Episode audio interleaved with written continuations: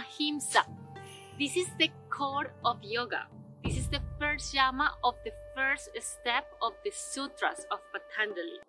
So, ahimsa in Sanskrit means non violence or non hurting others. And who are others? Any creature, animals, nature, ourselves, everyone.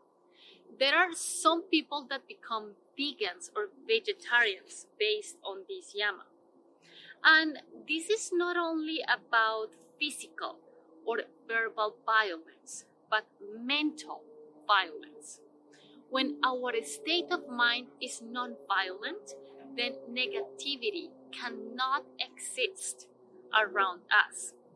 So, yogis knew a long time ago that everything is energy our thoughts, our words, our actions, and everything is part of our electromagnetic field.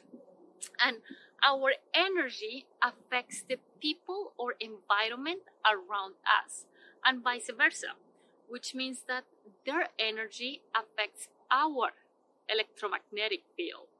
So that is why it's so important to choose wisely the people that are around us or the animals. And this yama has a lot to do with compassion as well. When we are around angry persons or arrogant people, instead of creating a negative thought towards them, we should create compassion and understanding and probably ask ourselves, why is this person the way it is? Probably that person was raised in a conflicting environment, hostile culture, violent family. I don't know. Keep in mind that by getting used to thinking that way, in a positive way, you are protecting your own electromagnetic field. So remember, every hurtful thought you have it is affecting you more than anything else. So let's just be wise and conscious about our thoughts.